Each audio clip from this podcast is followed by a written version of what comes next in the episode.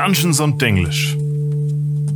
So, Halli und Hallo, meine lieben Freunde der Volksmusik. Halli und Hallo.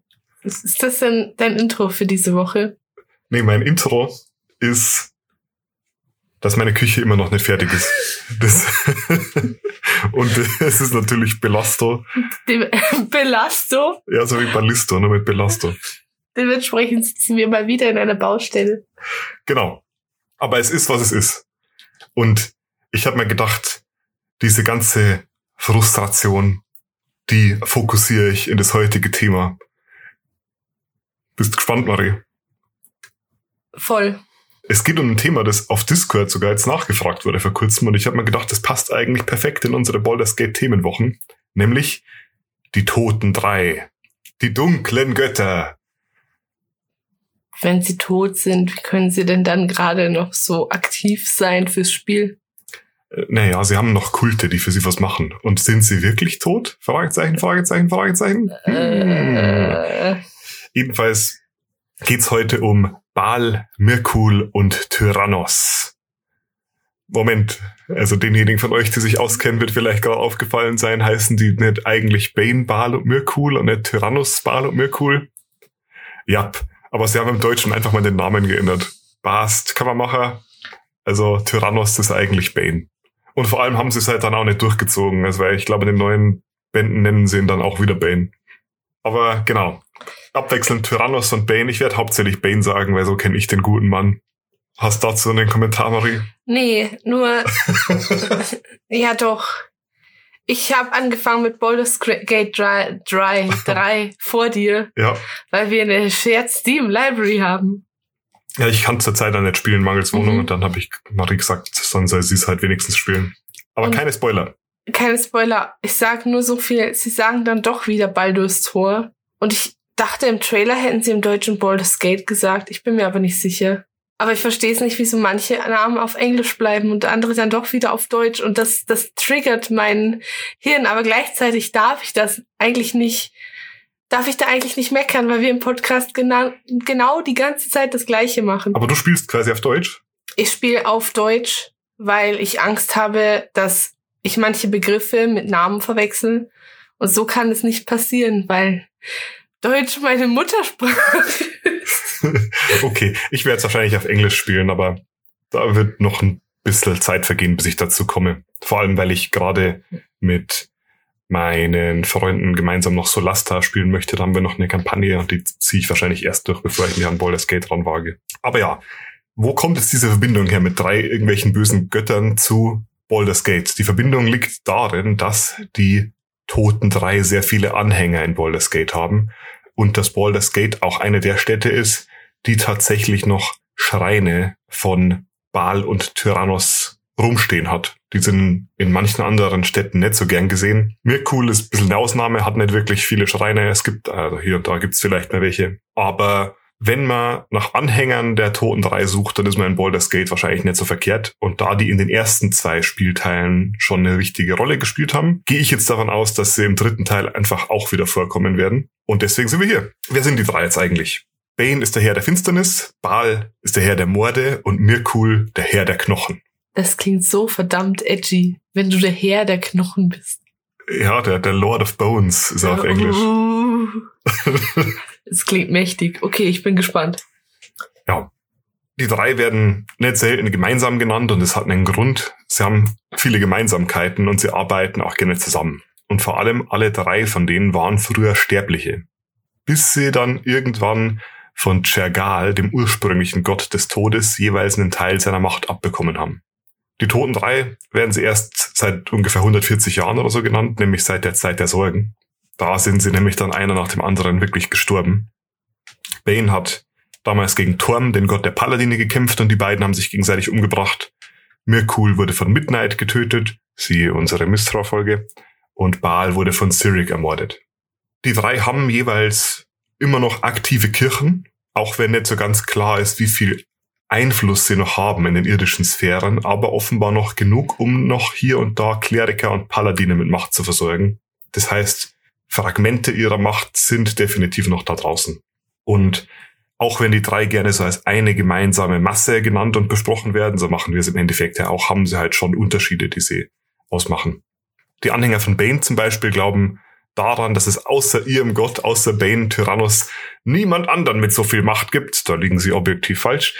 Und die beten immer um Mitternacht und während ihrer unheiligen Messen bringen sie dann lebende Opfer dar. Bevorzugt Priester von Cyric, dem bösen Cyric. Aber sie geben sich auch mit anderen Opfern zufrieden, wenn es sein muss, wie zum Beispiel Kindern oder Paladinen. Ich habe mal eine generelle Götterfrage. Ja. Jetzt ist uns als von außen be äh, betrachtenden Personen mit sehr viel Metawissen ziemlich bewusst, wie stark welche Gottheit ist. Wissen das die Bewohner von Ferun? Oder ist es bei denen eher so etwas Vages? Weil, wenn man es objektiv wissen würde, könnte man denen ja sofort ihr Point proven und sagen, nope, dein Gott ist schwächer als der und stärker als der und das und das. Oder wissen die Leute das eher so ein bisschen, aber nicht wirklich? Also wie die ungefähre Götterhierarchie ist und wie stark die Götter zueinander und untereinander sind, ist jetzt kein Geheimnis. Die Leute, die sich damit beschäftigen, denen ist schon bewusst, dass eine Mistra jetzt relativ mächtig ist und eine Aurel jetzt vielleicht nicht so mega mächtig. Wie das beim Otto Normalbürger aussieht, ist natürlich wieder eine andere Sache. Und wenn du jetzt ein fanatischer Bane-Anhänger ähm, bist, dann hast du da vielleicht auch einen Blick durch die rosarote Brille drauf. Und dann sieht Bane vielleicht ein bisschen größer aus, wenn man ihn aus dem richtigen Winkel ansieht. Aus der Froschperspektive. Aus der Froschperspektive, genau so sieht's aus. Die Zentarim sind übrigens eine Organisation, die den Glauben an Bane lange Zeit lang aktiv verbreitet und sogar unterstützt hat. Ich glaube, da haben wir in unserer Zentarim-Folge kurz drüber gesprochen. Sehr, sehr wenig verbreitet, in Anführungsstrichen, ist der Glaube an Mirkul, beziehungsweise sind halt die Mirkul-Priester ein bisschen rar gesät. Viele haben Respekt vor ihm und bringen hier und da mal wieder Opfer und so, aber nur wenige sind wirklich Anhänger, sondern er ist mehr so ein Gott, den du nebenbei verehrst. Ähm, wenn eine Beerdigung ist, stellst halt da mal ein bisschen was für mir cool hin und fertig.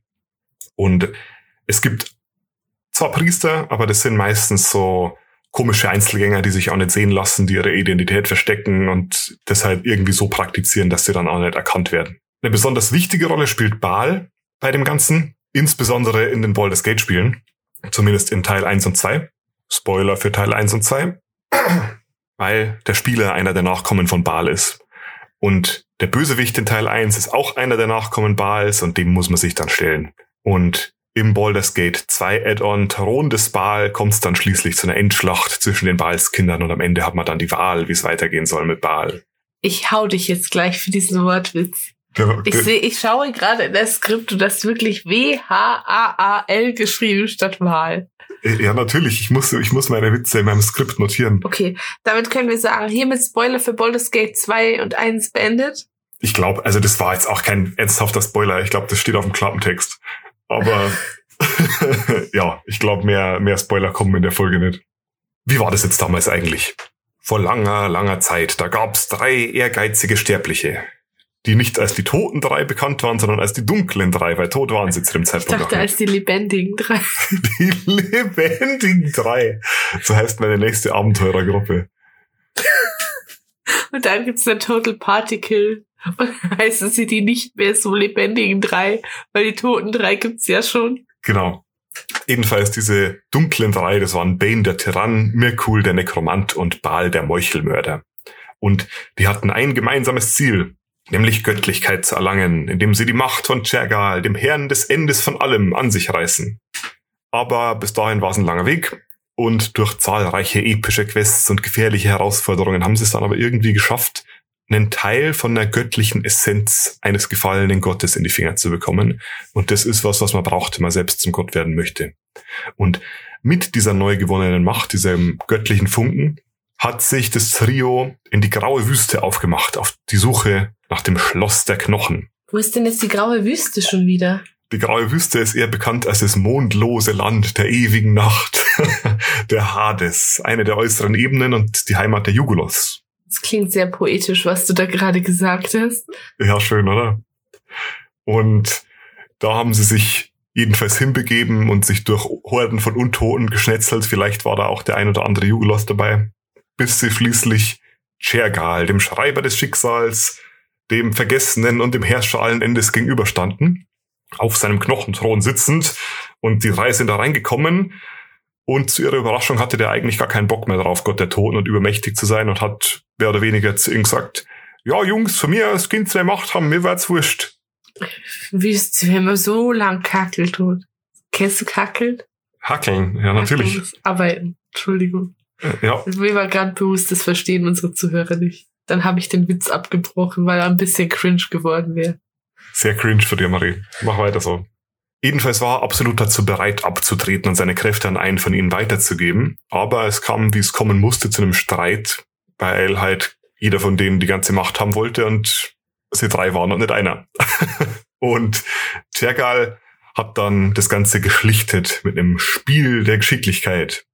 Und äh, im Endeffekt sind sie bowlen gegangen mit menschlichen Schädeln und wollten das quasi mit einem Schädel-Kegel-Turnier ausklabaustern. Aber das Ganze ist dann dran gescheitert, dass sich noch ein anderer Gott namens Mala eingemischt hat, der Bestienkönig. Ich weiß nicht, ob wir über den schon mal gesprochen haben. Und von daher wurde es dann am Ende doch ein Glücksspiel. Und die Entscheidung wurde dem Schicksal überlassen. Und als Sieger hervorging Bane. Der hat die mächtigste Macht von ihm bekommen, die, die, den größten Teil seiner Kraft, nämlich die Herrschaft über Hass, Zwietracht und Tyrannei. Mirkul wurde Herrscher über die Toten und Baal Blieb Hat- keine Wahl. Baal blieb keine Wahl und sie hat nur die Macht über den Tod und den Mord bekommen. Nur in Anführungsstrichen. Und so stiegen die dunklen drei zur Gottheit auf und herrschten über ihre jeweiligen Bereiche im Pantheon. Ende. Nee, das war's natürlich noch lange nicht. die toten drei haben aber von da an wirklich sehr, sehr lange über ihre jeweiligen Domänen geherrscht. Banes Herrschaft des Hasses und der Tyrannei hat sich in der Zeit über ganz Ferun ausgebreitet und insbesondere zu den Anhängern der Zentarim wurde auch zu einem der meisten gefürchteten und bösartigsten Gottheiten des Kontinents. Mirkul, wie gesagt, nicht ganz so sehr verehrt, eher mal so, so der, der Nebenbei-Gott. Aber Baal hat's geschafft, immense Macht zu erlangen und sich auch die Gefolgschaft von ein paar anderen Göttern zu sichern. Hat auch unter anderem einen Avatar erschaffen, Kaskaroth hieß der, und hat den dann auf die Mondseeinseln geschickt, wo, zack, der einfach hier und da mal ein bisschen Chaos verbreitet hat. Und dann verging die Zeit. Und es verging viel davon. Bis irgendwann im Jahr 75 talisischer Zeitrechnung ein gewisser Seher namens Orlando nach Candle Keep kam. Haben wir über den schon mal gesprochen, Marie? Also ich habe ein sehr gutes Gedächtnis, würde ich jetzt behaupten. Aber und irgendwas klingelt da auch bei mir. Aber ich kann es jetzt nicht mit Sicherheit sagen. Orlando ist eine sehr, sehr einflussreiche und berühmte Figur in der Geschichte von Candle Keep, denn er ist ein Prophet, ein Seher und eine der großen Aufgaben der Avowed in Candle Keep ist es, die Prophezeiungen des Alaundo zu kategorisieren und zu katalogisieren und zu überprüfen, welche davon eingetreten sind und welche davon erst noch eintreten werden, denn alle davon sollen angeblich wahr sein. Ich glaube, darüber haben wir tatsächlich geredet in der Candle Keep Folge. Wäre merkwürdig, wenn nicht. Jedenfalls kam der da und er hat eine außergewöhnliche Prophezeiung gemacht, nämlich die, dass Baal seinen eigenen Tod kommen sieht und um über seinen Tod hinaus zu wirken, ein Erbe von sterblichen Nachkommen in ganz Verun hinterlassen wird. Und diese Prophezeiung, die wurde tatsächlich wahr und bis zur Mitte des 14. Jahrhunderts, also über 1000 Jahre später, hat Baal durchaus ernst genommen und eine ganze Menge sterblicher Nachkommen äh, gezeugt. Er hat einfach den Zeus gemacht. So kann man das sehen. Bane hat übrigens auch ein paar nennenswerte Nachkommen. Darunter zum Beispiel den Halbdämon Iachtix Fim. Den hat er mal mit so einer netten Dämonin in die Welt gesetzt. Mit so einer Dämonenbraut. Ja, Tanari. Also, ja. Jedenfalls, irgendwann kam es dann so weit, wie wir schon angeschnitten haben. Bane und Mirkul haben sich miteinander verschworen, um die Tafeln des Schicksals vom Obergott Ao zu stehlen. Auf den Tafeln des Schicksals steht die Hierarchie der Götter geschrieben und da steht geschrieben, welcher Gott über welche Macht verfügt und sie hatten sich dadurch erhofft, dass sie die Tafeln neu schreiben könnten oder zumindest so umschreiben, dass sie sie viel mehr, dass sie viel mehr Macht bekommen würden. Übergott Lord Ao war ziemlich frustriert über die zunehmende Nachlässigkeit der Götter, hat die irgendwann allesamt sterblich gemacht und gesagt, geht's nach Toril und macht euch das untereinander aus. Und da hat er sie hingeschickt. Sie und die Tafeln und Chaos und Unruhen sind überall in der Welt ausgebrochen. Und vor allem ein Avatar von Bane hat die Tafeln zusammen mit Mikul und Baal gesucht. Das war auch dann, als Bane und Torm im Kampf aufeinander getroffen sind, wo die sich gegenseitig vernichtet haben. Und dieser Avatar von Baal hat zu der Zeit Midnight und ihre Truppe durch Cormyr verfolgt. Aber es gelang dann irgendwann einem Mitglied von Midnights Truppe, nämlich dem Styric, Baal mit einem magischen Schwert zu besiegen. Und damit ist die Bande nach Waterdeep entkommen. Nur noch Mirkul war dann quasi übrig und Mirkul hat zwar Dämonen und Untote auf die ganze Stadt losgelassen, aber wurde dann von Midnight besiegt. Gute Midnight. Die Gurde Midnight. Das sind alles natürlich sehr knappe Zusammenfassungen. Aber ich denke, als Überblick ist das eigentlich alles, was man wissen muss. Stellt sich noch eine Frage, Marie. Ja. Auf einer Skala von einem bis 75 Jahren der talisischen Zeitrechnung bis Orlando Bals sterbliche Nachkommen prophezeit. Was gibst du den Toten drei? Ich gebe ihnen wie immer den Malus für Edginess, weil alleine der Name ist schon super edgy. Da würde ich sagen, so eine solide 59. 59 von 75. 59 von 75 ähm, Jahren. Okay, klingt sehr gut. Hast du noch Fragen zu den dreien? Ja, die sind ja jetzt gar nicht tot. Naja, also mit den Göttern ist es halt so, ich habe es jetzt hier auch schon angeschnitten. Schwimmt da einer von denen jetzt durchs Astralmeer oder nicht? Ja, unklar. Also bei Baal zumindest war es sehr klar, sehr wahrscheinlich nur ein Avatar, der besiegt wurde. Aber wenn du so einen Avatar eines Gottes besiegst, dann nimmst du ihm schon auch einen großen Teil seiner Macht für längere Zeit. Es ist natürlich schon so, dass wenn du sehr viele Anhänger hast, die an dich glauben, die dir Opfer darbringen, sich das positiv auf deine Göttlichkeit auswirkt. Und ist einfach sehr schwer ist, die Leute auf Ewigkeit wirklich loszuwerden. Es kann sein, dass sie mehr oder weniger nur schlummern und wieder auf ihren Moment der Rückkehr warten. Okay. Zumindest glauben das die Anhänger der Toten drei. Okidoki. Dann sind alle meine Fragen geklärt, I think. Super.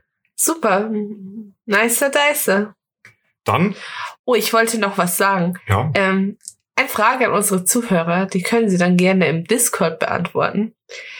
Wie ich schon erwähnt habe, spiele ich jetzt Baldur's Gate 3. mhm. Ich habe die Teile davor nicht gespielt, aber ich hätte mal eine Frage, wie es den Leuten geht mit Namen, die in dem Spiel gedroppt werden, so von Göttern, von bekannten Personen und so. Weil wenn wir diesen Podcast nicht machen würden, hätte ich keine Ahnung, von wem geredet wird. Weil man Hast du das Gefühl, dass du inzwischen eine Ahnung hast? Also wie gesagt, ohne zu spoilern, ich habe auch keine Ahnung vom Spiel, ich habe es bis jetzt noch nicht gespielt. Also es ist mittlerweile schon so, dass wenn irgendein Name von einem Gott oder so gedroppt wird, dass ich mich meistens auskenne oder den Namen schon gehört habe oder so. Niedere Gottheiten ist was anderes, aber vor allem höhere. Und ich glaube, das ist Spielenden meiner Generation, also alle so Anfang 20 bis Ende 20 hätte ich jetzt gesagt, die vielleicht noch nicht in den 90ern das Spiel gespielt haben und noch nicht so ewig lang sich mit dieser Lore beschäftigen, dass die große Probleme hätten. Boah, jetzt habe ich die Älteren wieder voll ausgeschlossen. Es tut mir leid. Ich bin einfach ein. Was bin ich? Bin ich Gen Z? Bin ich Millennial? Was bin ich denn? Ich weiß auch nicht, was du bist, Marie. nee, ich glaube, du zählst schon unter Gen Z. Ja, ich glaube auch. Ich weiß, ich weiß es nicht. Denk schon. Weiß ich nicht. Was bist du? Du bist Millennial, oder? Ich bin streng genommen noch Millennial. Okay. Ich, ja, ich würde sagen, halt einfach mal die Augen offen im Spiel. Vielleicht fallen dir da noch ein paar Themen auf, die vielleicht äh, spannend wären zu besprechen. Oh, ich habe hoffe, schon einiges gefunden, was ich spannend finde. ich hoffe, dass ich da bald mal dazu komme, es selber auch anzuspielen. Vielleicht, wenn wir uns in sieben Tagen wiederhören, spätestens, steht dann auch meine Küche und meine Wohnung und ich kann wieder ein normales Leben führen. Glaubst du das oder hoffst du das? Ich, ich hoffe es. Ich, ich bringe extra jeden Abend ein Opfer an Baal. Okay. Naja, dann hören wir uns auf jeden Fall nächste Woche wieder. Hoffentlich in deiner neuen, nein, nicht in deiner Küche, aber mit deiner Küche. Die nächste Folge nehmen wir in der Küche auf. Genau.